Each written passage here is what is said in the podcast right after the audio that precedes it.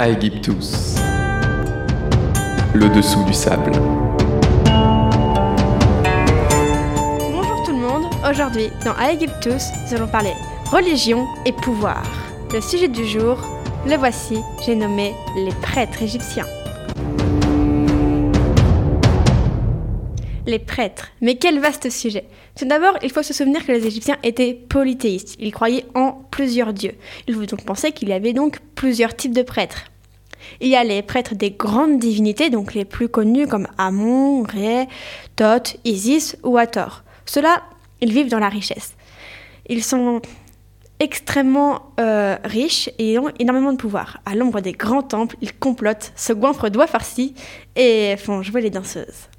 Ils n'officient réellement que lors des inspections.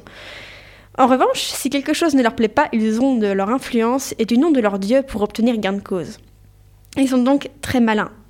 Puis, il y a les prêtres des petites divinités locales, comme Ta ou Bess. Ceux-ci n'ont pas systématiquement de grands cultes. Ptah, par exemple, il possède euh, son propre temple. Les prêtres s'occupent de lui nuit et jour. Euh, ils le nourrissent, ils l'habillent, ils le sortent, ils le lavent, un peu comme une réelle personne. Euh, un peu à l'aune, en fait, d'une réelle grande divinité. Bess, en revanche, n'a pas de temple. C'est un dieu familier, c'est un dieu que l'on retrouve dans les foyers, on le prie le matin, on lui brûle quelques épices, mais il n'a pas de temple ni de culte bien à lui. Mais quel est le quotidien d'un prêtre lambda? Le prêtre euh, se lève en même temps que le soleil, Ra ou Ré, hein, euh, le dieu du soleil en Égypte ancienne. Ensuite, il se lave dans le Nil. Après s'être rasé, il prie une première fois Amon, puis Ré. Ensuite, il ouvre le temple aux fidèles. Bien sûr, comme la majorité de la population euh, est paysanne, il n'y a pas grand monde qui s'y rend en réalité au temple. Et après, donc, euh, le prêtre va se rendre dans une petite pièce où se trouve la statue du dieu. Cette pièce, on l'appelle on l'appelle le naos. Alors, euh, il va tout d'abord la nourrir. Bon, en gros, il va juste déposer euh, de la nourriture devant la statue et cette nourriture va pourrir pendant le reste de la journée. Puis il va la laver à l'eau du Nil purifiée, donc c'est une eau qui aura été chauffée pour la rendre potable, hein, tout simplement. Et ensuite, euh, la statue va, euh, après être lavée, être habillée avec des tissus extrêmement chers et euh, brodés d'or, brodés de pierreries, etc. Donc elle va être habillée, parée, comme, comme un pharaon.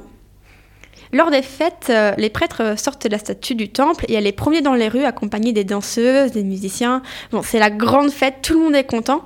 Et euh, c'est dans ce genre de cérémonie qu'on célèbre donc la création de l'Égypte, par exemple. La naissance du pharaon, euh, la mort du pharaon, quand il n'était pas très sympa, la guérison d'un noble, la naissance d'un prince, l'arrivée des crues et toutes, toutes ces choses-là il faut penser surtout que chaque jour de fête divine est organisé par les prêtres et correspond en gros à un jour férié pour les paysans.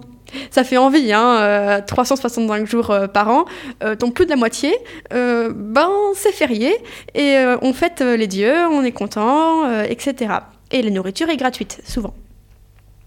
Mais pendant ces fêtes, euh, que se passe-t-il aussi? Eh bien, donc on boit, on danse, on chante, on prie, bien sûr. Mais surtout, que se passe-t-il du côté des prêtres? Eh bien, on recrute eh bien oui, on recrute euh, parce que devenir prêtre, c'est non seulement une belle perspective d'avenir, euh, mais en plus c'est un super moyen de faire mentir les chiffres. Alors quels chiffres? Eh bien, tu trouves que le pharaon est censé s'occuper euh, de chaque divinité chaque jour. En gros, c'est un peu lui qui est censé être le prêtre suprême, même s'il est euh, associé au grand prêtre euh, qui s'occupe un peu de diriger toutes les autres religions. Mais dans un pays qui possède pas moins de 300 divinités officielles, un nombre encore plus impressionnant de divinités locales, sans parler de l'adoption de dieux venus d'ailleurs, euh, le roi n'a pas le temps de s'occuper de chacun d'eux, de tous les laver, de tous les habiller, de tous les prier. Il a autre chose à faire. Et donc plus il y a de prêtres, bah moins il y a de travail. donc euh, les prêtres euh, ne font pas que la fête, ils font surtout le, le, taf du pharaon, mine de rien. Alors, mais est-ce que les prêtres ne font que ça, faire la fête et prier Non, ce serait un peu trop beau. Les prêtres, ils officient également ailleurs, euh, dans les enterrements. Lorsqu'une personne meurt, elle est donc embaumée. Alors, l'embaumement, ce sont des embaumeurs qui le font. Euh, ce sont des experts qui font ce travail, mais il y a également une partie spirituelle. Par exemple, pendant que le corps se dessèche, les prêtres font brûler des épices et des parfums euh, autour, autour du corps. Mais il y a surtout une cérémonie très importante qui se passe lorsque le corps va être enterré. donc en fait, on appelle ça cette cérémonie l'ouverture de la bouche et des yeux. Alors en gros, lorsque le corps est dans le sarcophage, ou avant, hein, ça, dépend, eh bien, le prêtre touche avec une sorte de crochet en argent la bouche et les yeux du mort pour qu'il puisse en gros à nouveau voir et à nouveau euh, parler dans l'au-delà. Donc euh, l'idée, euh, c'est vraiment qu'il puisse communiquer avec les dieux qu'il va rencontrer plus tard et surtout qu'il puisse se repérer dans son tombeau pour pouvoir en ressortir.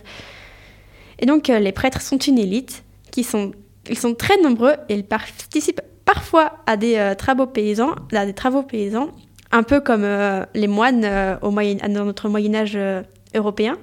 Ils sont dotés d'une puissance, ils règnent parfois sur l'Égypte plus que le pharaon lui-même.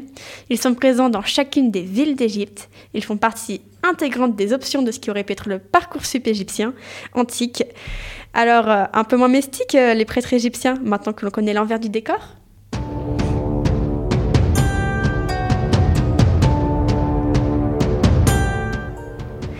Bien cachés sous le sable se cachent parfois les petits esprits qui font les grandes légendes. À bientôt pour voir ce qui se passe sous ce que les sables d'Égypte nous réservent. Aegyptus, le dessous du sable.